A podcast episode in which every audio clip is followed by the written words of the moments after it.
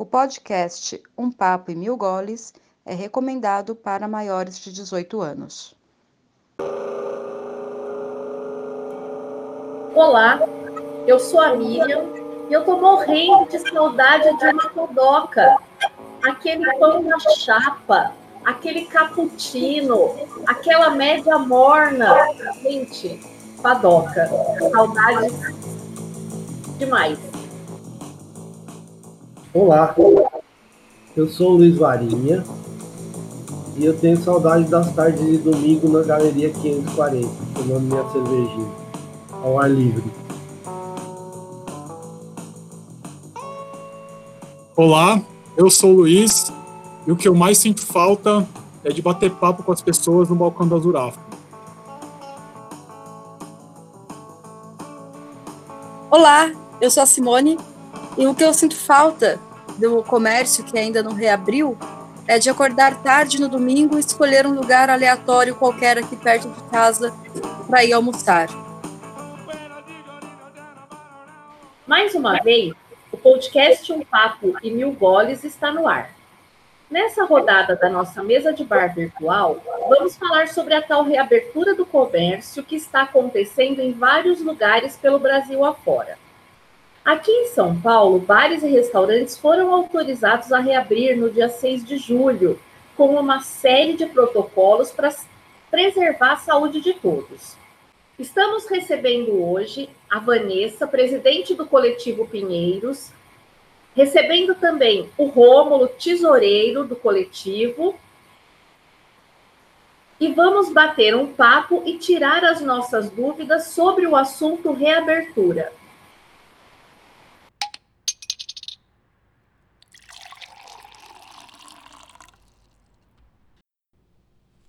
Você vai morrer. vai morrer. Não vai para o céu. E não vai pro céu. É bom aprender. A vida é cruel. Homem mata. Capitalismo selvagem. selvagem. Oh, selvagem. Selvagem. Oh, Oh, eu me perdi. na selva de. Eu me perdi, eu me perdi, eu me perdi, eu me perdi. A gente se perdeu.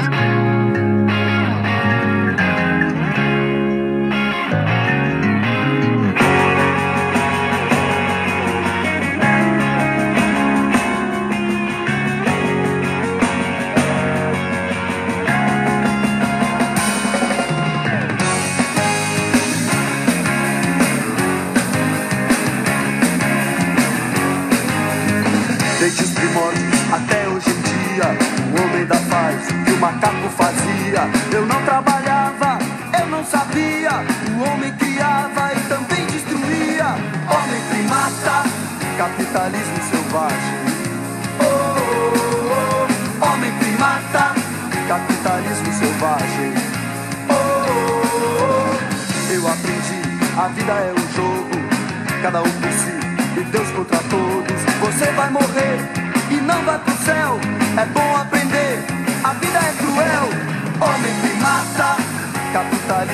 capitalismo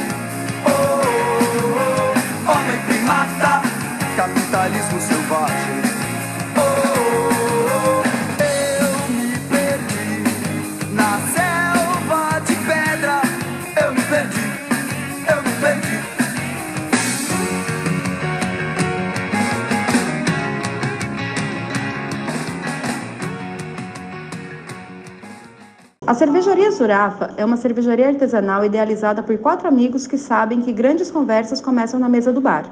Estamos em Pinheiro, São Paulo. Siga-nos no Facebook e no Instagram, Cervejaria Zurafa. Ah, se escreve Z-U-R-A-F-F-A. Estamos entregando no delivery 961795878. Venha tomar uma com a gente quando acabar o isolamento social.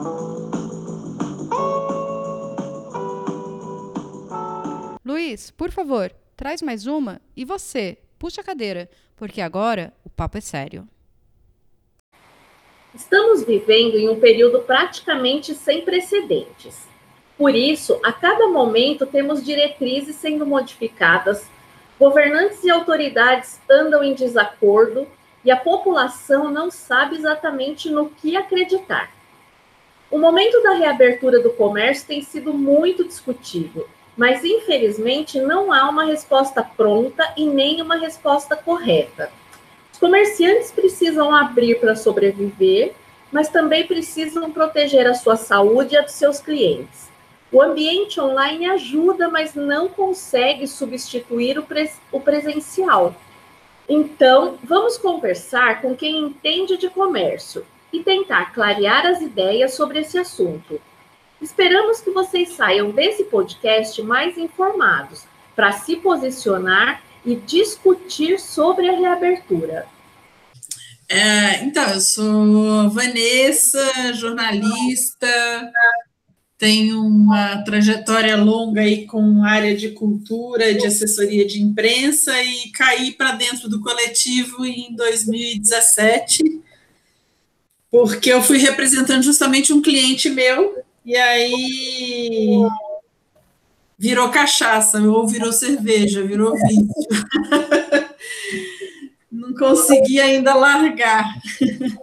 E, e aí tô, estou como presidente de um, desse coletivo Pinheiros, que é uma associação de comércios do bairro de Pinheiros, de um pedaço. A gente gosta de frisar que é de um pedaço né, do bairro de Pinheiros, porque Pinheiros é bem grandão, e aí a gente representa esse grupo de comércios. E o legal dessa associação é que, além, é, como ela é de comércios e não é de moradores, ou não é mista, é, a gente está transformando o olhar desses comércios para dentro desse bairro que, que a gente está atuando.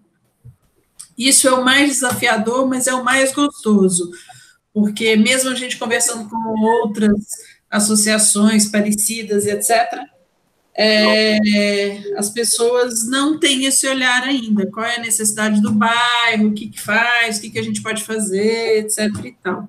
Mais ou menos é, é isso. Boa. Romulo, fala um pouquinho sobre você. Oi, pessoal. É, eu sou Rômulo, Bom, sou administrador de empresas, né, formado, mas minha vida foi mais na área financeira. Tive realmente alguns, algumas, alguns negócios sempre paralelamente na, na área gastronômica, né? Hoje eu sou proprietário do The Burger, uma hamburgueria na Rua dos Pinheiros. Por conta da, do, da nossa amizade com outros com outros lojistas. Acabei em 2017 também, 2018, um pouquinho depois, é 2017 final, né? É, entrando como o financeiro do, da associação por uma foi muito uma, uma experiência até, até agora muito muito enriquecedora, né? A gente é, tá transformando, tentando fazer um, um, um trabalho coletivo, né? Da, dos comércios, isso aí é, uma, é um trabalho, acho que de formiguinha que a gente está fazendo. É, não é fácil, né, porque sempre coletivamente a gente tem que, que ter uma. saber entender as, as, as diversas linhas de pensamento e, e ter essa. essa é, essa, vamos dizer, essa interação com todo mundo não é fácil, mas a gente está tentando, né, Vanessa? Oh. tá tentando. suando a camisa. É, suando a camisa. Eu acho que a gente já fez muita coisa legal. O próprio festival foi uma conquista. Eu acho que a gente tem que ter orgulho do que a gente fez, entendeu? Apesar de, das dificuldades, né? A gente não agradar todo mundo. Não dá, né? A gente não pode agradar todo mundo, mas a gente está tentando, né? Fazer alguma coisa em prol da, do nosso pedaço lá. Tá? Eu, é particularmente, isso. acho o festival uma das coisas mais fantásticas que tem. Eu acho que é a cara do bairro, as pessoas Sim. se divertem, todo, todo mundo que.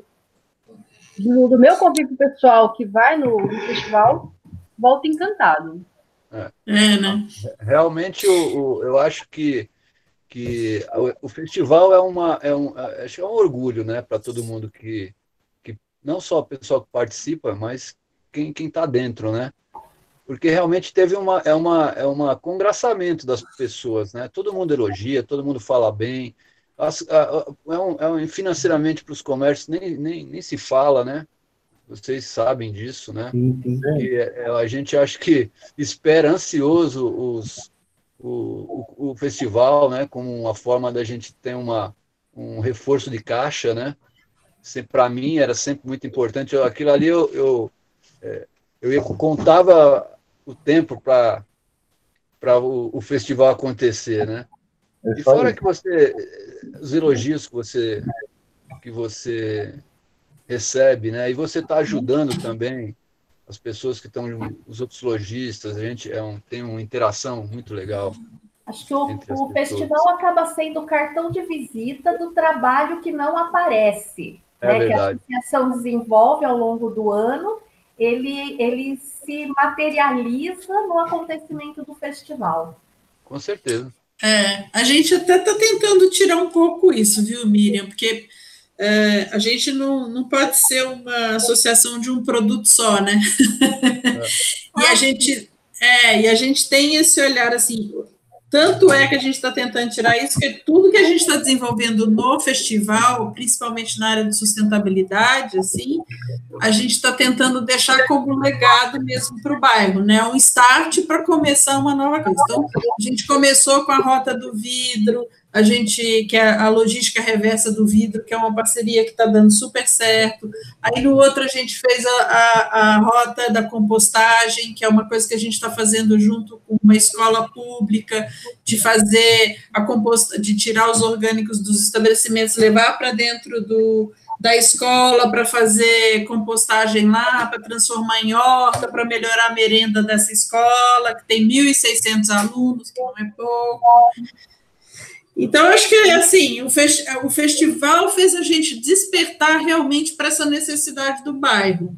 É, né? Essas coisas, Van, por exemplo, a gente participa tanto da, da parte do vidro, quanto a gente já está alinhado assim que a fábrica começar a funcionar para alinhar com o pessoal da escola. Isso. Mas essas coisas não aparecem no dia a dia. Não. Então, assim, quando chega o festival, é a oportunidade de mostrar as ações Sim. que já acontecem no bairro. Né? É, não, coisas novas, eu acho bem legal. Total, total. A gente precisa aprender a fazer essa comunicação com o bairro e com os estabelecimentos, que a gente tem até problema de que estabelecimento às vezes não enxerga tudo que a gente está fazendo também, como associação, não é só como festival, né?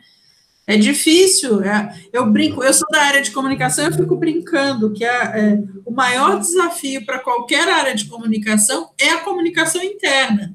Que todo mundo tem problema, é uma coisa absurda isso. Mas é fato. Você quer comunicar para um monte de gente e na hora que você vê o pessoal que está ali do seu lado, não sabe o que, que você está fazendo direito. Ou não entendeu, né? Sei lá, cada hora é uma é. coisa. é bem entendeu. doido eu, eu, também acho que também, às vezes a pessoa não entende, mas eu acho que é uma dificuldade um pouco da, das pessoas hoje escutarem um pouco os, é, o que está acontecendo, né? Todo mundo tem sua opinião hoje, né? Todo mundo tem a sua opinião e, e é muito arraigado. Vou, vou defender aqui o que eu acho que está certo, né? E, e às vezes a pessoa precisa escutar o outro também. É, quando você critica muito, você precisa entender o que, que o outro está tentando fazer. Eu acho que o comerciante aqui, esse tempo que eu estou falando uma, uma percepção minha, né? As uhum. pessoas gostam muito de, de, de, de se resolver, dar o que, o que ela acha que está certo, entendeu? Mas ela, ela não, não se aproxima para ela tentar ajudar. E, e, por exemplo, o, o festival ele dá um retorno financeiro muito grande, né? E as pessoas adoram isso aí. Quando vai chegando perto do festival, todo mundo corre atrás. Não, eu quero, eu quero participar, eu quero ter um lugar, eu quero ter isso, quero aquilo. E depois que passou que o, o dinheiro entrou no caixa, né? Aí como é que a pessoa vai é, é, é, é entender o trabalho, né? Da, da, da associação? O que, que ela vai, vai? Que, que ela não entra, né? Isso acabou ficando claro agora nas discussões e nas conversas que a gente teve é, sobre o que fazer para melhorar o bairro durante a pandemia. Acho que a Van vai falar um pouco sobre isso, né, Van? É, como, né, como que isso afetou é, eu acho que assim, primeiro foi estado de choque geral para todo mundo, e, e mesmo em, em, em, relação aos moradores, que a gente tem essa conversa com eles, é, foi um. É tipo assim, o que, que vocês vão fazer agora? né, e depois da pandemia também. E a, eu acho que no decorrer aí desses mais de 100 dias fechado, que a gente percebeu, pelo menos era uma angústia interna da gente, era assim, é, o que, que a gente vai trazer de informação de fato, né, para as pessoas e para os clientes, né, e para os comércios, é, o que, que a gente vai trazer de inovação a gente tem que ter uma grande ideia para melhorar essa, essa história. Como é que a gente vai fazer? É, como é que a gente vai comunicar? É, como é que a gente vai conversar com todo mundo? Porque ficou todo mundo tão enlouquecido que eu acho que é isso que o Romulo falou: as pessoas não estavam ouvindo direito, as pessoas estavam com muita opinião, era todo mundo falando muito, eu acho isso, eu acho aquilo. E aí depois é, a coisa foi um pouco é, se acalmando, porque todo mundo começou a perceber que não ia ter jeito, que ia todo mundo ficar isolado, né? Não ia ter jeito, então, a partir daí, então, como é que a gente vai começar a fazer, como é que a gente vai começar a trabalhar?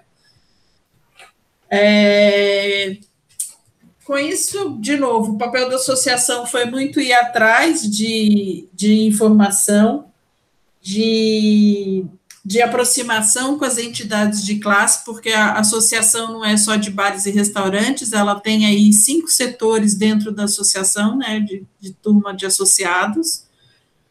Então, a gente foi atrás dessas informações, a gente é, teve uma aproximação com a prefeitura, apesar da gente não ser uma entidade de classe, a gente tentou aí ser representativo nas decisões de muito de bares e restaurantes, porque a gente tem mais bares e restaurantes do que os outros setores. Mas, uh, enfim, acho que a gente foi meio aprendendo com todo mundo o que fazer, como fazer, para onde ir. Não tivemos uma grande ideia, não tivemos é, uma grande solução, porque ela ela tá, ela deve estar tá no ar ainda, ela não desceu para gente. Acho que na verdade ela não existe, né? Ou ela não existe. Porque foi uma coisa nova para todo mundo em todos os sentidos, né? Nós, nós já, já, passamos por várias crises, o país já passou por várias crises nesses últimos 50 anos, tal. Mas isso foi diferente de tudo, né? Porque a gente já não estava economicamente bem, né? É, é. Todo mundo estava sentindo essa dificuldade o pessoal já estava, principalmente a, a, o setor de bares e restaurantes, o pessoal já estava um pouco mais retraído, saindo menos de casa tal. E aí, junto a isso, veio a pandemia. Aí é, foi complicado, né? É, primeiro surgiu a questão do medo, né? A gente já não estava mais falando é, em, em, Eu lembro lá no início, a gente não falava mais em ah, tô sem grana, tô isso. Não, eu tô com medo. E isso é muito ruim, era uma sensação de. É, é, muito difícil de você colocar isso para fora. E aí tinha ou, vários medos, né? Era o medo de se contagiar, a morte estava muito próxima, apesar de estar distante, ela estava muito próxima, é, porque você fala, a qualquer momento eu posso me ter esse negócio comigo aqui. E, e aí começou a ter medo do meu negócio também, né? É, será que meu negócio vai sobreviver também? Se ele vai se contaminar também, né? Tava todo mundo meio na UTI, né? A pessoa física e a jurídica, todo mundo na, na UTI. É, foi bem doido, né? Ainda tá, né? Mas a gente agora acho que normatizou, assim, na nossa cabeça, deu uma normalizada, assim. A gente consegue organizar as ideias, pelo menos. Né? Uma coisa que a gente comentou é assim, né? Quem estava vindo meio que vendendo almoço para comprar janta, teve uma dificuldade maior agora de se, Com se certeza. né, de, de se adaptar. E até a gente pensa assim, né? Daqui para frente a gente vai ter N protocolos para seguir. Sim. Como que eu estou vendendo? Como que eu estou fazendo? Eu vou conseguir me sustentar? Agora, a primeira coisa que saiu lá, a gente trabalhar com 40% da capacidade. Se eu tiver só 40%, eu consigo sobreviver? Eu consigo É. adaptar o meu negócio é, fisicamente também para comportar esses 40%? Isso é uma coisa bem, É. bem difícil, né? Eu acho que também tem a questão, eu completaria ah, também dizendo das da, da falta de informação, que eu acho que isso atrapalhou bastante desde o início. Eh, Eu acho que de todos os, todos os setores a gente teve uma. eh, olha, eh, usa esse. eh, se o Covid pega assim, não pega assado, se usa esse medicamento, não usa aquele medicamento, entendeu? É uma guerra de informação, quer dizer, nessa hora quando você tem uma, um- um- uma situação tão, tão complicada, você, se você tem pelo menos uma, uma linha de pensamento onde você, você pode, né, é, todo mundo convergindo para resolver o problema, né, eu acho que seria muito mais fácil. A gente não teve isso aqui. Né? A gente teve vários problemas de, de, de informação, de, de brigas políticas e isso aqui que atrapalhou bastante. Fora, eu vou falar, né, que a gente não teve apoio nenhum de, de- vocês até ouvia o Fernando falando sobre a dificuldade que vocês tiveram para conseguir alguma algum recurso bancário, né, que acho que todo mundo teve, né, esse, todo mundo, acho que nos próprios no próprio grupo a gente via essa essa essa esse tema que era sempre abordado e, e, não, e todo mundo no mesmo com o mesmo dilema, né, com as mesmas dificuldades, né? E eu acho que, que, que todos os cenários que vão acontecendo agora vão, vão sendo coisas novas. Como você falou, esses 40% agora, todo mundo, ah, quando é que vai voltar? Ah, quando voltar vai estar bem? Como vai estar bem? A gente não sabe. É uma coisa totalmente imprevisível. Você se você tiver os 40% agora, se as pessoas voltarem com 40%, já era, seria uma, um- um- uma maravilha, mas não vai ser assim. É, eu, eu almoço, eu almoço no, no restaurante a- aquilo, né? Que, que é uma coisa que não vai existir mais, pelo menos por enquanto, né? Mas é, eles, eles serviam 400 refeições por dia. Hoje eu fui lá, tinha seis pessoas comigo. Ai, meu Deus do céu. Não, eu, eu, eu tenho um amigo meu que tem um restaurante por quilo, né? Ele estava é, a mesma coisa. Ele tinha che- ele chegava a fazer 800 refeições dia, né? Aí ele falou, ele não abriu a loja. Ele simplesmente ele falou, Romulo, não sei o que, como vai ser, vou esperar. Eu vou, eu vou, eu vou produzir para quantas pessoas? Para 50? Eu vou produzir para 100? Eu vou produzir para 30? Como é que eu vou produzir? Eu vou ter que é, é, ter uma pessoa para botar no prato das, da, da- É, esse restaurante Então. ele fez isso, ele, ele colocou duas pessoas para servirem no prato para a gente. Pois é, é, o- é o que tem que ser feito pelo protocolo, né? Mas só é isso, exatamente. Mas assim, dá, deu, deu uma dor no coração de Ah, ver. mas olha, olha, é- é- a gente não tem, é, é- é assim, é uma situação agora que eu acho que a, norma, a normalização do nosso setor aí só ocorre quando tiver realmente uma vacina. É. né? Onde as É. pessoas possam voltar com segurança às rotina, a rotina normal. Porque sem rotina normal, como é que você vai saber se o teu modelo de negócio pode ser, ser é, é, é, pode acontecer novamente? Né? Né? É uma, é uma incógnita, porque eu, por exemplo, o meu negócio era, era à noite, era, era, eu tinha 70% do meu faturamento à noite. Né? Onde o meu ticket médio era muito maior que no almoço. Né? Então eu tinha 120 lugares. Hoje um negócio, um imóvel desse, é inviável. Ah, é, na situação atual não faz sentido, né? Não faz sentido. Aí como é que você consegue equalizar isso aí com o aluguel, com o proprietário, porque o proprietário ele recebia X, ele vai querer receber X alguma coisa a menos, né? Mas ele não vai botar no, no na conta o problema da pandemia 100%. Claro. Então, isso é uma dificuldade hoje que eu acho que a, a pessoa, a, o, o, empresário ele tem que ter consciência disso. Né? Ele tem que entender que é um momento diferente, que o negócio dele agora tem que ser diferente e ele tem que talvez cortar na carne mesmo, né? para poder colocar o negócio para andar no, ou no mesmo lugar ou em outro lugar. É, eu acho que essa coisa de se reinventar, ela está virando meio um jargão aí, uma carne de vaca, mas é verdade, né?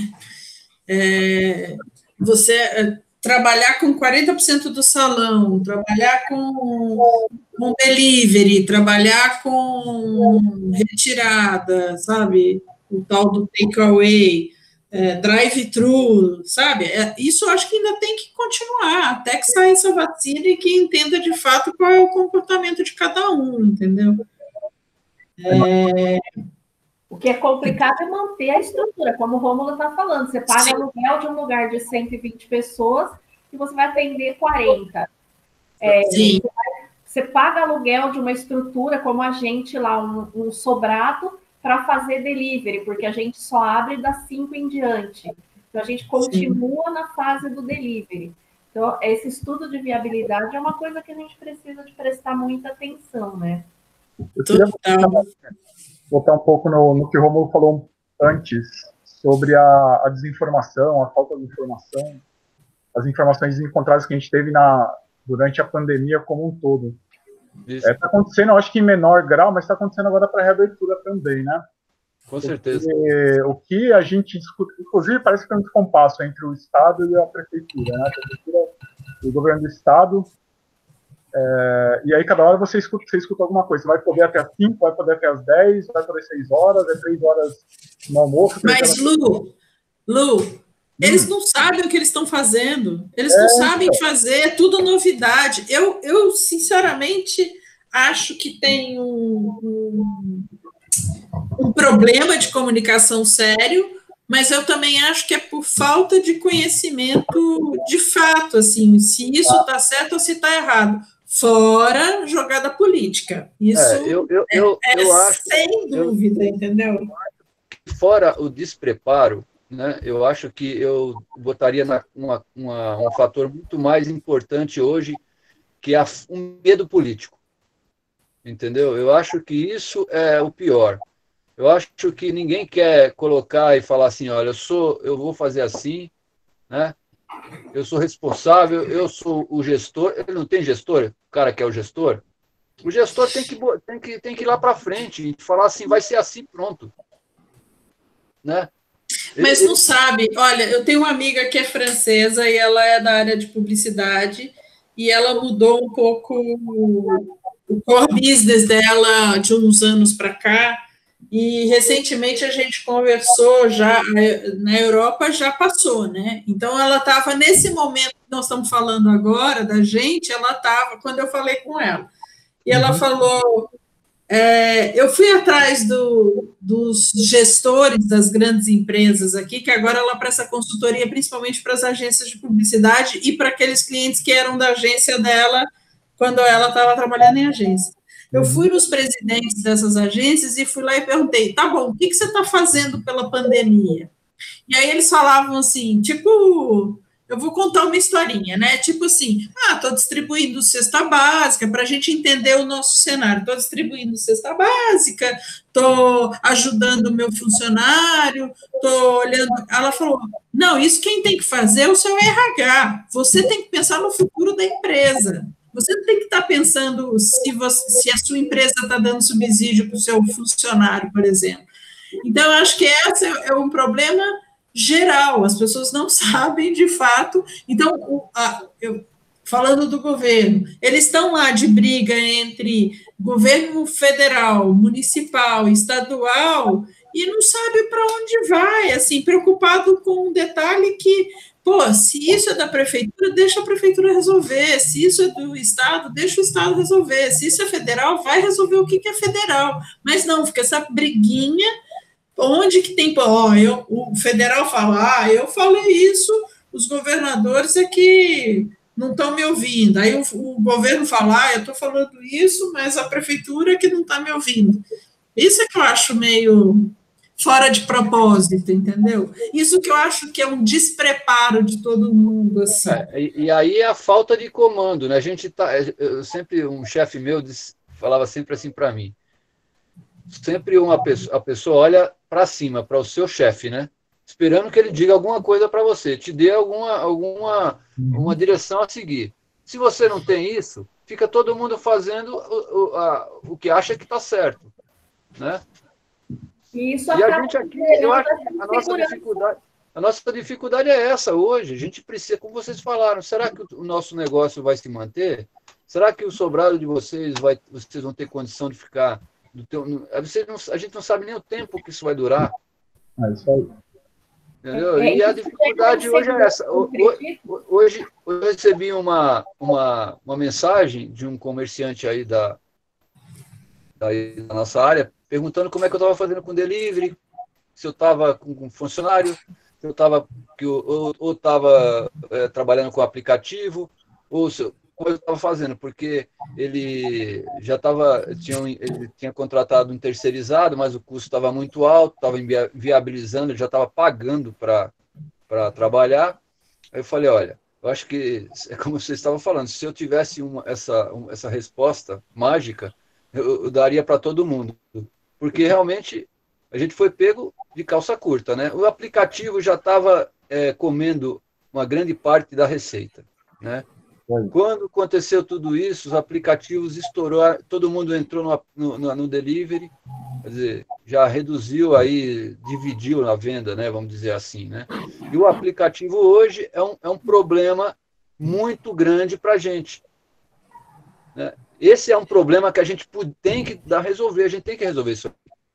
Uma hora a gente tem que ter uma alternativa para isso. A gente não pode mais ficar na mão do aplicativo. O aplicativo hoje é teu sócio e ganha mais que você. É então a gente tem que sair disso. Eles, eles comeram pelas beiradas, eles tiraram os clientes da gente, a gente tem mais contato com o cliente, né? Eles hoje têm um serviço horrível, entregam mal, não dão suporte para os entregadores, né? O teu produto chega lá quando chega, não se sabe quando chega, porque o, o, moleque que entrega de bicicleta sai empinando a bicicleta, sai fazendo um monte de coisa, quer dizer, a gente não sabe nem como é que chega lá. Eu acho que é isso é um problema muito grave hoje, muito grave, entendeu? A gente tem uma alternativa a isso. Isso gera insegurança, eu acredito, nos clientes também, né? Que diante de um fala uma coisa, outro fala outra, o cliente acaba ficando inseguro ah, total. pode realmente ir para aquele lugar ou não. Total, né? total. É, a gente, a gente pensou em reabrir e colocar uma estrutura de fazer reserva de um número mínimo para garantir essa segurança para o nosso cliente. E no fim, isso nesse momento não vai poder acontecer por conta dessa, dessa discordância de horário, e aí para a gente não vale a pena. Né? Mas, Miriam, eu tô, eu tô desconfiada que eles vão dar aí um prazo de uma semana, dez dias, para ver como é que as pessoas se comportam agora nesse período de restaurantes, vamos dizer assim, de almoço, para liberar para até 10 horas da noite. Eu, eu tenho essa impressão, eu posso estar falando uma bobagem do mundo. Eu, eu sou otimista, tá? Naturalmente eu sou otimista. Então, é, eu de verdade acredito que é uma estratégia, assim, como foi uma estratégia quando eles anunciaram que ia abrir semana retrasada e, e eles pularam aí uma semana para deixar abrir bares e restaurantes, porque eles não tinham nem uh, uma ideia do que, que tinha causado a, abertura de shoppings e lojas de rua, por exemplo. Então, aí É, não tinha dado os 14 dias, né, para ver se tinha alguma consequência isso. Aí, ah, não. Primeiro eles falaram, vamos abrir. Depois falou, ixi, é, é tão tanta novidade que eles falam, nossa, a gente nem, nem eu fico imaginando que eles falam, puxa vida, a gente nem pensou que tinha que dar os 14 dias desse, dessa primeira etapa para depois abrir uma outra. E eu acho que agora vai igual, assim, vamos ver como é que o pessoal vai se comportar, se vai ter uma aglomeração que nem Rio de Janeiro, que não tinha essa referência, né, quando eles anunciaram, mas agora já tem. Ah, se todo mundo ficar comportadinho, aí beleza, a gente pode estender para as 10 horas da noite. Eu acho que vai acontecer isso. Eu acho que um ponto de observação também é a área de alimentação do shopping, né? Porque a gente não pode abrir à noite, mas as áreas de alimentação vão ficar abertas até as 22. É. Vamos não, ficar. agora? Ah. Vai. Não, eles liberaram. Não. É, então, ficou nesse vai e volta, Van. Podia não, eu acho que está todo mundo com seis horas ainda. Não, não mas a, o shopping é seis horas, mas até as dez da noite. A então, mas eles abrem ah, bom. É. é isso eles, abrem, eles abrem às 6 horas, né? Às 4 horas, das 4 às 22. É, das 4 às 22. Mas as pessoas não estão indo também, né? Bom, se bem que em fila de shopping a gente vê carro e carro. Pois Aquela é. shopping em Bauru que o carro podia entrar dentro do shopping, né? Aquilo foi uma coisa de doido para mim. Cancelou, parece, né? O prefeito, o dono do shopping cancelou. O prefeito não, o dono do shopping. É, não, mas. É, e as pessoas vão pela experiência, né? Atual experiência. Vamos ter uma experiência nova. Eu vou lá só para ver como é que é entrar de carro dentro do shopping, né? Teve show no Allianz Parque, né? Com carros. Chegou a ver isso? Vocês chegaram a ver isso? Ah, é show, é. E 500 paus, né? Para é, você pagar, né? Couberam 280 carros dentro, dentro do, do, do campo. Drive-in, né? Um drive-in. drive exatamente. Olha é só como a gente, a gente está regredindo para é. os anos isso. 60, 60. O pessoal, o pessoal mais novo isso não sabe o que é isso aí. É. O pessoal mais novo nunca foi num drive. Eu já escutei falar. Eu já escutei falar. Eu também, eu também nunca Como Meus cabelos brancos aqui tem também pouquinho ainda. Eu li em algum lugar na internet alguém falou. Para uhum. ver, é Jota Quest, eu acho, né? Para ver Jota Quest por 500 reais dentro do carro, nem se fizer alinhamento e balanceamento para mim. Muito bom. Ué, uma boa ideia, né? Não Olha, é? você ganha o alinhamento, balanceamento e assiste um show, né? Mas eu acho que essa história da gente estar tá regredindo é fato. Você sabe que hoje, é, primeiro a gente estava, né, como por exemplo, lá no, na, em, aí em Pinheiros, a gente fazendo o Caminhar Pinheiros, que era tirar 18 vagas de carro para colocar espaço de convivência, e isso de repente crescer, a gente fazer quase é, um projeto antigo de transformar em bulevar, etc. e tal, ou mais ruas fechadas, ou o próprio festival como exemplo da gente ocupar as ruas, que é sem carro, não sei o quê, aí volta os eventos com carro. Aí agora a gente está numa pandemia que fala, ah, então, é, volta os descartáveis. Se a pessoa, você tem que se ah, preparar, é. inclusive que é, é, se, se a pessoa quiser um descartável, você vai ter que ter ali disponível para ela. Então, Aí a gente fala, meu Deus, tudo que a gente caminhou e evoluiu, agora como é que fica, né? É, inclusive, eu... o descartável tinha prazo, era janeiro, não era? Do ano que vem. É, é o que é a, da lei, né, de descartáveis, né? É. É tudo Bom. doido, né? Tá, tá tudo mexido agora. Ô, Mas, enfim. Oi. Você já trabalhava com delivery antes, do, antes da pandemia? Já. Você teve um, um, um aumento durante a pandemia? Melhorou? Piorou? No delivery. no delivery. Meu delivery foi o seguinte: eu, eu já há algum tempo eu já tinha fiz uma política para diminuir o meu delivery lá. Exatamente porque eu não concordo com essas taxas abusivas que os aplicativos praticam. Uhum. Tá? Então, eles já estavam com um movimento, desde o ano passado, quando eles tiraram o contato direto do cliente é, para o estabelecimento, né? isso foi, acho que, a, no meio do ano passado, que eles começaram a, a, a, com essa prática, é, eu já não gostei, né? E, e por conta desse, desse custo né, financeiro muito grande, eu já tinha meio que deixado de lado o meu delivery. Uhum. Aí eu eu tinha uma equipe própria de delivery, eu comecei a diminuir a equipe própria até migrar tudo para uma entrega do aplicativo. Né? Tinha lá um X% que, que o, ficou lá, muito pouco, eu não, não fazia muita questão disso. Uhum. E quando aconteceu isso, eu tentei retornar, né? Retornar, tinha alguma, tinha minha, meu, meu mailing lá, comecei. Só que eu, eu, eu utilizei uma, uma estratégia de ligar no WhatsApp das pessoas para entrega direta, né? Sim. Aí fiz um poolzinho ali de com outros com outras lojas, a gente compartilhou o entregador para eu achar custo, né? E a gente até conseguiu fazer um, um, um aumento, mas esse aumento das vendas, apesar de ter sido significativo, né, no delivery, Uhum. É, ele foi muito incipiente, né, para o meu custo financeiro do meu negócio, Sim. né?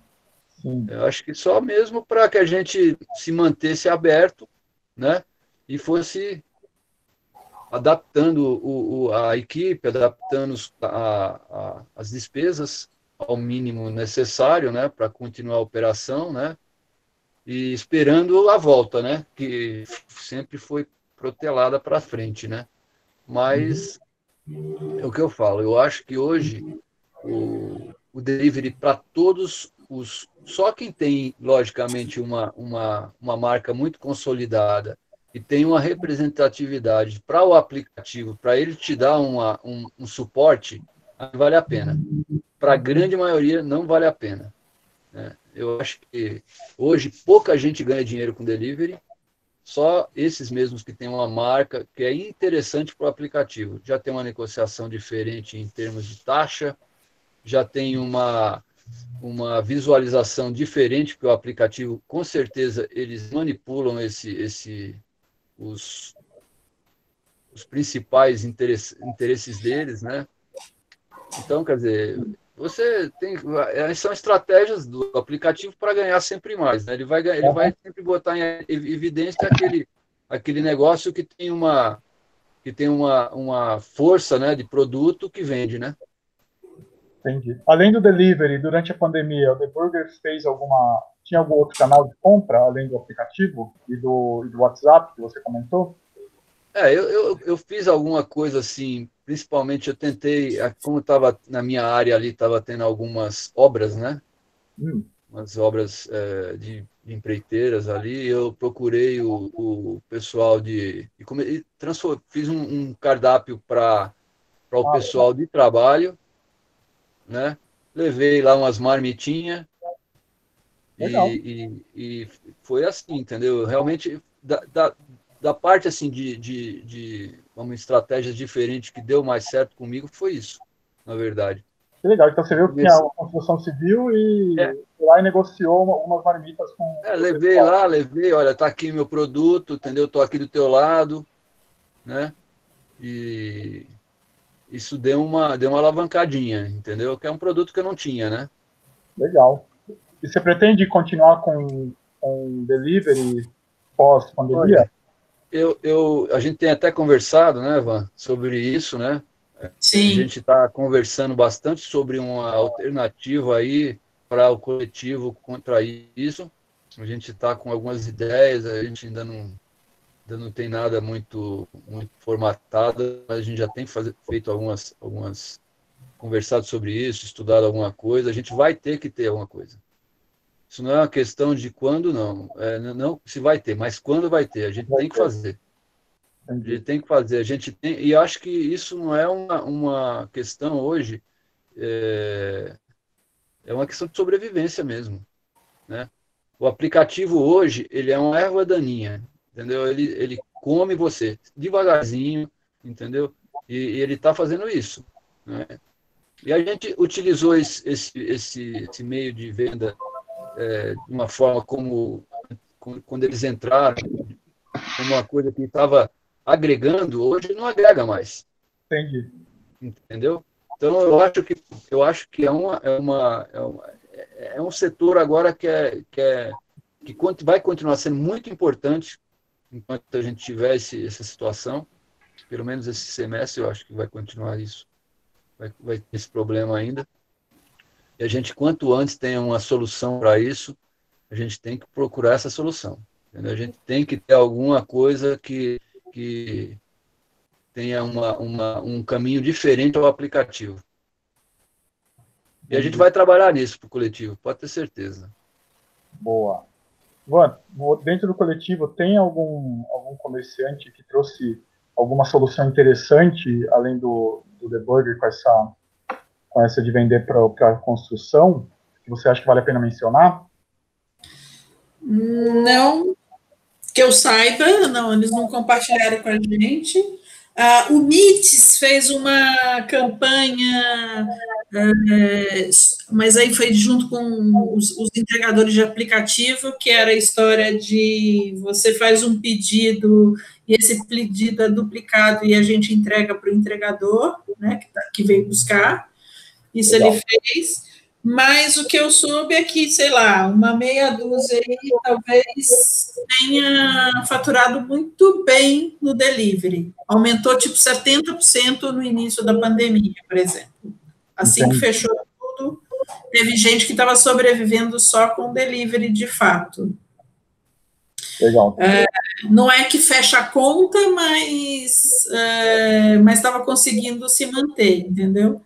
Ah, não, lembrei, teve um que fez sim, o Piccolo mudou o cardápio dele, eh, foi um que comentou comigo, é, porque eles têm o Pio e o Piccolo, e pelo Pio eles estavam fazendo uma entrega de, isso hoje tem muita gente fazendo, mas eles meio que foram inovadores nisso, aquela coisa de pré-preparo, então eles mandavam tudo separadinho e a pessoa terminava, finalizava o prato em casa. E isso foi um sucesso para eles, é, absurdo, assim, o número de seguidores que eles tiveram aumentou muito, essa história de, desculpa, de aumento de delivery foi significativo para eles também. Então, foi uma boa ideia, eu acho, também. Boa, eu acho que é legal também. Legal. E tem muitos protocolos novos, novos a serem seguidos, porque a gente, obviamente, participei de algumas, de algumas palestras do coletivo, principalmente com a chefe Nutri, e muita coisa que, que ela falou já deveria ser cumprido, cumprido independente da pandemia. Eu vi que um pouco espantada, mas era coisa que devia estar sendo feita. Sim. É, os protocolos para essa abertura tem muita coisa nova.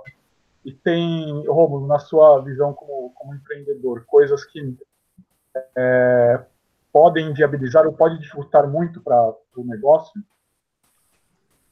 Bom, é, é, como você falou, na questão do, do, da higiene, né, sanitária, né, eu acho que, eu acho, até, até eu acho uma, um, um, o setor de, de de gastronomia, eu acho que é um setor que sempre foi muito mais fiscalizado em relação a isso. Eu, é, eu, acho, eu que acho a gente volta na, na, Logo que a gente sentou para esse bate-papo, acho que a gente volta no que a Miriam falou. Assim, o que falta é comunicação. Tanto é que a gente fez para o coletivo é, dois cartazes aí que a gente vai distribuir, que a gente vai pedir que os estabelecimentos coloquem. Um é para o, o cliente, o outro é o interno. É quase que um roteirinho né? Assim, para as pessoas seguirem. Então, ah, o cliente, primeiro você verifica se você está em condição de sair de casa para ir para a rua. Aí você chegou lá no estabelecimento, você é, permita que as pessoas tirem a sua temperatura, meio isso, assim, né? É, e, e fazendo esse cartaz junto com com a nossa parceira, que é a chefe Nutri, né, de, validando também com o médico ocupacional e tal, a gente percebeu exatamente isso. É, faça com que o seu cliente perceba o que você já faz normalmente, o que você tem que fazer, porque isso vai dar segurança para o cliente. O cliente nunca, nunca soube que você tinha que ter luva em determinados lugares, que o seu chão tinha que ser limpo de acordo assim, que o seu, a sua mesa ia ser é, que está limpa, XPTO, etc. e tal. Que o seu, a, a, o seu talher, a sua louça tem que ser higienizada da maneira tal, e que você tem lá procedimentos básicos para seguir com seus funcionários, de exames, de tudo para ter jeito então, assim, agora faça com que o seu cliente perceba isso. Isso vai ser a melhor comunicação. Então, se for o caso, limpa a mesa na frente do cliente, sim. Limpa as maçanetas das suas portas na frente do cliente, sim. É, deixa ele ver como é que você limpa seu copo, seu talher, você higieniza, entendeu? Acho que essa vai ser a diferença. Incluir coisas que, que seja. Hã? Não, uma coisa que é legal, que falando aí da limpeza, da vigilância sanitária, é que tudo isso, uh, o trabalho do vigilante sanitária está ligado com o trabalho do SUS, do Sistema Único de Saúde, que nem Sim. todo mundo sabe. Né? Sim. Foi importante na, na contenção, na tentativa, pelo menos, de contenção da pandemia, e agora vai mostrar mais do que nunca a sua importância. Sim, e que o SUS é referência, às vezes, em outros países, né? O, a organização do SUS. Isso é maravilhoso. Eu sou usuária do SUS direto mas é, é, eu acho que só vai ter algumas coisas do protocolo, viu, Lu, que, que são um pouco diferentes. Então, essa coisa de aferir a temperatura na porta, que também tem que ter muito cuidado. Como é que você vai chegar numa das nossas palestras aí? Surgiu essa, essa conversa. Como é que você vai chegar para um cara que está com um grupo das seis pessoas permitidas do trabalho, porque ele já convive com essas seis pessoas no trabalho? Então, ele pode ir para a rua para almoçar com essas seis pessoas. Aí você chega lá e você fala, ah, ah, você está com a sua temperatura está elevada. Aí você fala, o que para esse cara? Você não vai poder entrar e o grupo pode entrar? Que constrangimento é esse? Entendeu? Isso, isso o Estado, de maneira geral, não falou para a gente como é que a gente vai ter que se portar em relação a isso. Mas tem que fazer. Então, a, a questão de ter aquelas máscaras de acrílico, né, que é o face shield lá, é, shield, é, uh, ah, usar, usar luva, você pode usar na área quente ou não pode? A, a, face shield também você pode usar lá na boca do fogão ou não pode? Não pode, né, é só máscara, touca, é o que você já fazia. Então, é, eu acho que é só uma questão, é assim, e não é impossível. Ah, uma coisa bem legal que eu aprendi lá na nossa essa palestra que você citou aí, Lu, da, da nutricionista, foi ah, para que antes tinha a discussão de se colocar um tapete para descontaminar na porta do estabelecimento. Para que, que você vai colocar isso na porta do estabelecimento se ninguém vai pôr a mão no seu no, no próprio sapato? Que é diferente de quando você entra numa esmalteria, né, que você vai tirar, a pessoa vai tirar para fazer o pé, aí, ou numa uma loja de sapato, que aí vai mexer. Mas para quê? Você vai até fazer o contrário, você vai sujar mais o seu estabelecimento, porque o tapete, teoricamente, vai estar meio úmido, vai ter as marcas de sapato para você entrar dentro do estabelecimento. Escorregar também, né? Eu, quando Escorregar. Eu... É tapete, eu pensei nisso, o risco de você escorregar com o pé molhado. É. Principalmente depois de tomar umas, né? Pois é. Gente, acho que é isso, acho que foi ótimo. Que bom. É, já agradecendo, muito obrigado ao Romulo e à Vanessa. Foi incrível. Obrigada pelo convite, pela cerveja. Tamo é. uma, cerveja, gente... uma cerveja tamo, tamo pago. Boa. Porque dinheiro não vai ter mesmo. a gente faz um escambo. Eu Boa. levo, eu levo um hambúrguer e você dá uma cerveja. Boa. Hambúrguer eu levo. Aí, ó. A gente dá bebida e dá comida. Olha só, olha, olha, voltando à regressão, nós voltamos para o tempo dos escambos, olha que legal. Escambos, é. Não, se for só no tá bom, viu? Eu, eu tenho medo do, das coisas ruins, que a gente não que é ruim não precisa voltar. Não, vamos ficar só no escambo. Vamos, vamos, vamos. Melhor. E antes de terminar, tem uma última pergunta que a gente faz para todos os convidados. Lá vem. Pro, primeiro para a Vanessa, depois para o Romulo. Vanessa, quem é você na mesa de bar? Ai, quem eu sou na mesa de bar? É. Eu, Pode eu ser sou- filosófico, pode ser não eu, filosófico. tenho- eu na mesa de bar eu tenho meu lado B, totalmente. Adoro colocar meu lado B na mesa de bar. E para saber quem que tá com você na mesa de bar, você pode falar o que é o seu lado B. Como é que é? Não entendi. Pra gente descobrir qual é seu lado B, é só estando na mesa de bar você pode falar o que é? Ah, só tá na mesa de bar, né? Que graça tem. Ah, vou ter que fazer aqui, descre- descrever qual que é o meu lado B, B. Vamos descobrir lá na mesa do bar. Boa! Muito bom, Van, muito bom. Rômulo, quem é você na mesa do bar? Cara, eu adoro um bar, cara.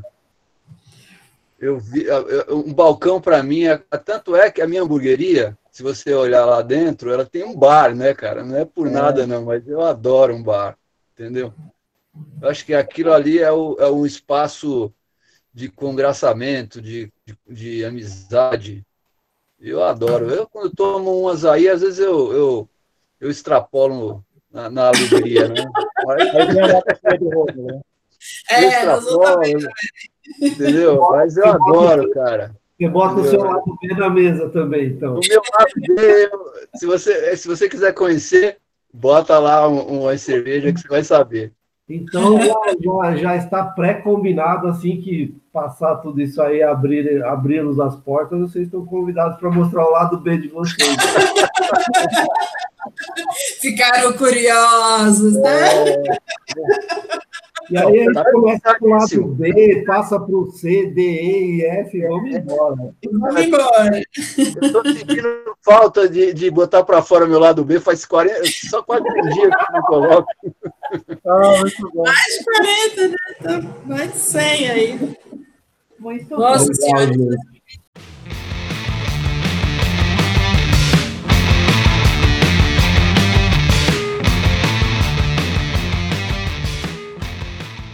Bom, enquanto a gente conversa, eu tô aqui tomando a Vitibir do meu coração, a Easy, fabricada pela Zurafa. Para não perder o costume, eu estou tomando a Casanã, a nossa deliciosa stout. Eu também não queria perder o meu costume, não, de tomar a IPA Atlama, da Zurafa.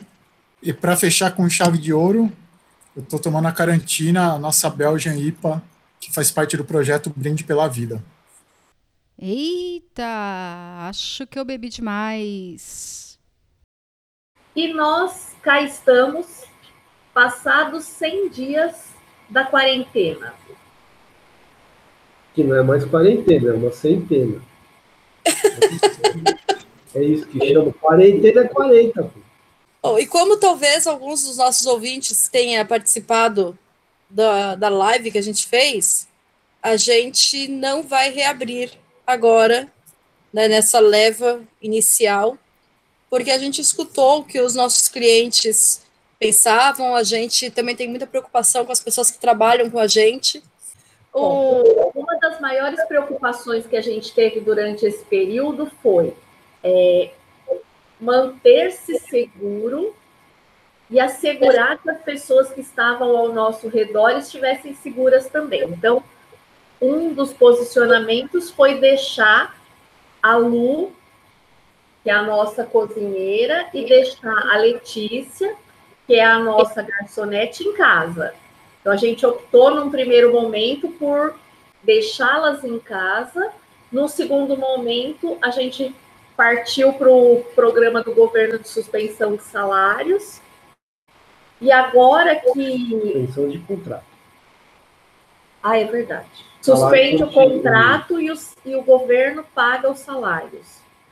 E agora, nesse terceiro momento, que acabou esse período de suspensão de contrato de trabalho, a gente vai arcar com o salário delas enquanto a gente não volta a trabalhar. Tudo isso pensando na segurança, porque ainda é um risco é, usar o transporte público.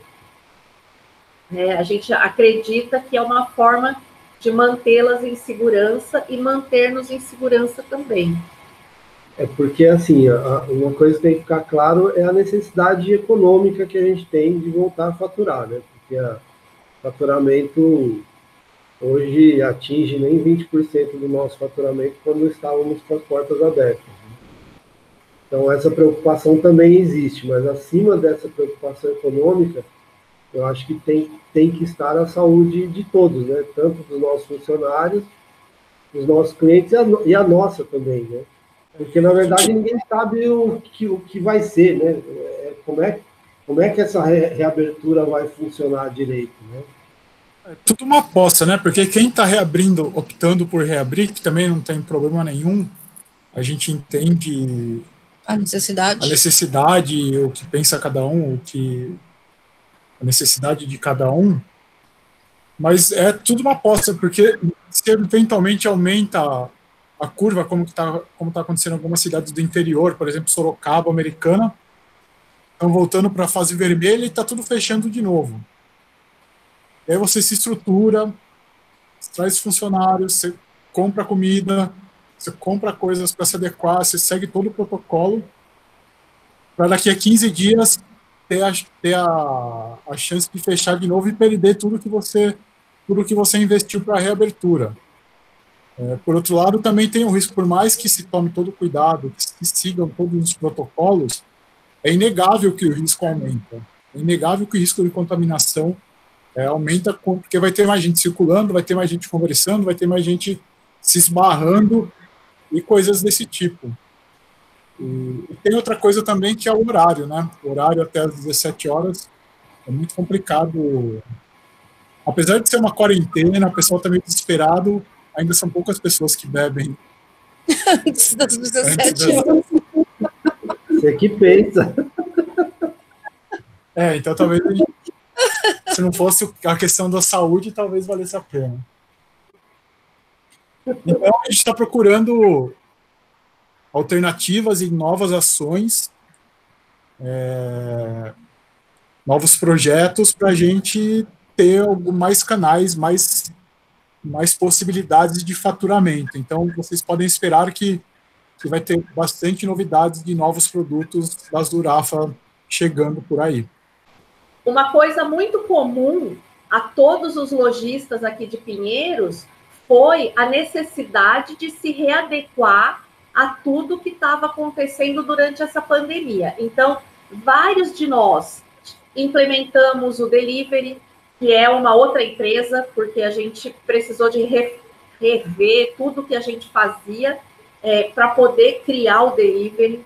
Algumas empresas que já tinham delivery aumentou a capacidade, aumentou a produção. Vários dos lojistas tiveram problemas seríssimos com relação à entrega. Alguns lojistas acabaram dividindo o motoboy para poder é, melhorar o desempenho da entrega, muita gente reclamando dos aplicativos que cobram valores assim exorbitantes. Eu acho que o que o Rômulo falou é uma definição legal, né? O aplicativo ele vira o seu sócio, só que ele não tem custo nenhum, ele só ele só lucra, ele só tem o lucro, não tem É o segundo sócio, né? É o segundo sócio, porque o primeiro é o governo, né? É, exatamente. pois é. E foi legal também o que eles trouxeram de inovações que as pessoas estão fazendo, né? Então, o Rômulo teve a ideia de ir lá oferecer a marmita para o pessoal da obra. Sim, isso é muito legal, muito legal. O Piccoli, eu acho, né, que a Vanessa comentou, que faz os pratos, manda para o cliente, o cliente finaliza, então dá todo um charme, né? Que a pessoa finalizou, a pessoa fez o prato. E, e tem as. É a criatividade do brasileiro, né? Nessas horas ela, ela sobressai, né? E coisas de drinks também, de alguns, de alguns bares do coletivo, que manda tudo separadinho, então manda a rodela de laranja, manda as especiarias, manda bebida em garrafinhas para o cliente misturar e fazer o, o, mix do drink. Também é interessante. E tem algumas ações que a gente fez também, né? É, eu acho que dá para destacar o Brinde pela Vida, que é um projeto que ajuda várias cervejarias e ajuda também os mais vulneráveis ao Covid. E é um projeto que está indo, tá indo super bem. A gente estava pensando até quando ia, mas é, infelizmente ainda não chegou o pico da pandemia, então enquanto o projeto for relevante, enquanto tiver gente em alto risco, o projeto vai continuar. E nessa semana nós tivemos uma nova adesão ao projeto, né? É, mas agora a gente está com mais uma com mais uma cervejaria, que é a cervejaria do Igor. O Igor já estava ajudando a gente porque ele é um dos sócios da Beer Cap. E aí a gente não sabia também, eu não sabia, mas ele tem uma, uma cervejaria. Ele entrou também, vai entrar com uma IPA, que é a Nicobril. Então é mais uma cervejaria é, para o pro projeto. Vai ter novidades logo, logo também do Brinde pela Vida. Aguardem. Aguardem. e sabe que assim, essa parte do, do delivery, eu pessoalmente, como consumidora, eu acho que é muito restritivo. Né? Para o lojista, tem essa parte aí do abusivo tal. Para o entregador, entra nessa ilusão da gig economy de, de ter aí um, um, trabalho, né, ser empreendedor, ser seu próprio patrão, e aí eles entenderam que não é nada disso, quando fizeram a paralisação recentemente. Eu acho que a, a questão do delivery que a gente estava conversando é, é, o quanto aumentou né, a, a, a, concorrência, né, porque todo mundo resolveu fazer delivery para sobreviver, né? É, então, de uma hora para outra, você passou a ter milhares de opções, centenas de, de opções, né? E não tem mercado para todo mundo, é óbvio. É, acho que uma coisa importante é a gente pontuar que, por exemplo, como a gente estava sozinho, sem, sem as nossas é, colaboradoras, a gente teve que ir para a cozinha. Então, isso foi uma coisa que fez com que a gente se movimentasse para tentar manter o negócio até que chegasse a ajuda que a gente conseguiu com o empréstimo pela Caixa. É, e a gente tinha uma reserva pessoal que a gente pôde injetar na Zurafa para conseguir passar por essa tormenta. E a gente sabe que muitos comerciantes não têm essa reserva, o que fez com que a grande maioria demitisse funcionário, é, fechasse realmente o negócio por não ter esse, essa capacidade de sobreviver a essa doideira. Né? Então, tipo, estamos sobrevivendo a um preço alto, né? De queimar reserva, de ter uma dívida hoje e, e de ser obrigado a ser criativo e pensar novas formas de sobreviver. E aí a gente teve a questão das ajudas também, né? Muitas mentorias, pessoas que têm mais experiência, que chega para a gente, ah, faz, tenta fazer de outra forma. Ó, oh, já vi algumas empresas fazendo isso, de repente você consegue adaptar para o seu negócio. Então, essa questão da, da parceria, ela é super importante. Acho que nesse aspecto o Sebrae ajudou bastante. A Lília começou a falar, fiquei imaginando, Marinha gente. Ela estava doida para falar disso. Mas ela segurou. Tivemos muitas monitorias de gente que experiente que nos ajudou. Ah, é, só para quebrar o. É bom, acho que é legal falar também que o, o coletivo Pinheiros fez um trabalho bem bacana de, de protocolos, de, de orientação, de placas, de aproximação com as autoridades. Então, o protocolo que o, que o sindicato levou para o governo tinha bastante coisa do, da associação. É, ele, a associação fez um, uma, uma pesquisa de melhores práticas com os comércios, é, tudo tudo que ele fez foi, foi validado com vários comércios. Então tem um trabalho bem legal que resultou numa cartilha é, de orientações que, que ali tem tudo que você precisa ter, o que você precisa seguir para ficar de acordo e para poder abrir, para reabertura. E uma das coisas, das, das, coisas que essa pandemia trouxe, eu acho que foi a abrir os olhos das pessoas para o coletivo, né? Eu acho que essa questão do coletivo está cada vez mais presente, né? É aquela frase que é frase feita, tá, que juntos somos mais fortes, eu acho que está bem, bem importante nesse momento que a gente está passando. É, o, o, coletivo trouxe também o, o pessoal do Sebrae no Enfrenta. Então, vários comerciantes participaram lá das palestras, é, recebendo orientação para o crédito. Foi bem legal essa parte também. Falando no Sebrae, a Zurafa virou um caso de sucesso do Sebrae. Fica aí registrado para a posteridade. A gente recebeu agora o mapa, a autorização certinho, e a gente vai ter muitas novidades na Zurafa em breve, por conta da fábrica que está funcionando. Muitos de vocês já conheciam ali o espaço, a gente sempre mostrava para vocês com os olhinhos brilhando de alegria, e agora a gente está oficialmente autorizado. Então, você que quer fazer a sua própria receita de cerveja, entre em contato aí com a gente, que a gente te ajuda nesse empreendimento. E não tem nada mais divertido do que fazer cerveja. Tem sim, mas no momento não tem.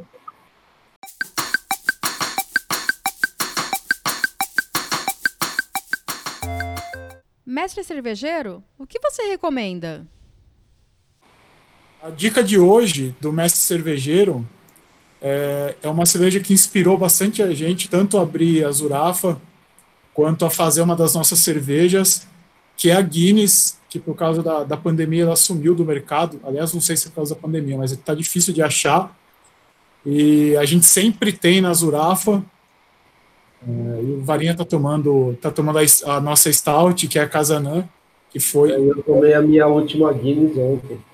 Ah, lá. E Kazanã é Guinness em turco, então fica aí a homenagem. E Guinness, você faz falta.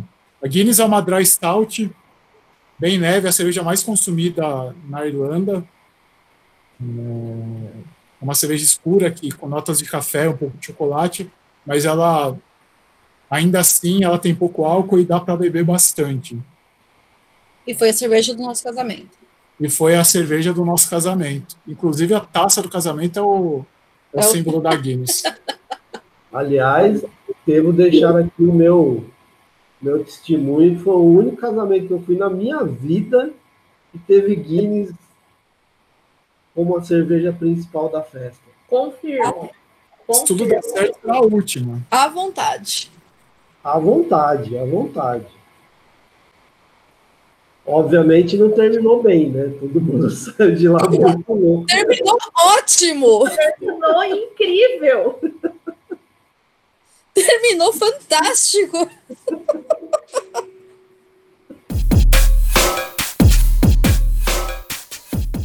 Luiz, libera a saideira aí, vai! A dica cultural de hoje, já que o, o assunto foi é, a questão da reabertura, delivery, entregadores e tudo mais, é, eu queria indicar o último filme do Ken Loach, se é assim que se fala, não sei, que se chama Você Não Estava Aqui.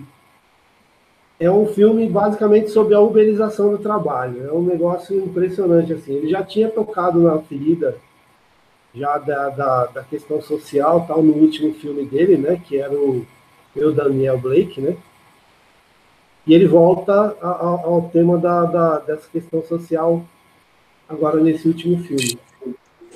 É muito legal, vale a pena ver, ele é tocante, bem pesado, mas acho que tem tudo a ver com, com o tema que a gente está vivendo hoje. É maravilhoso esse filme.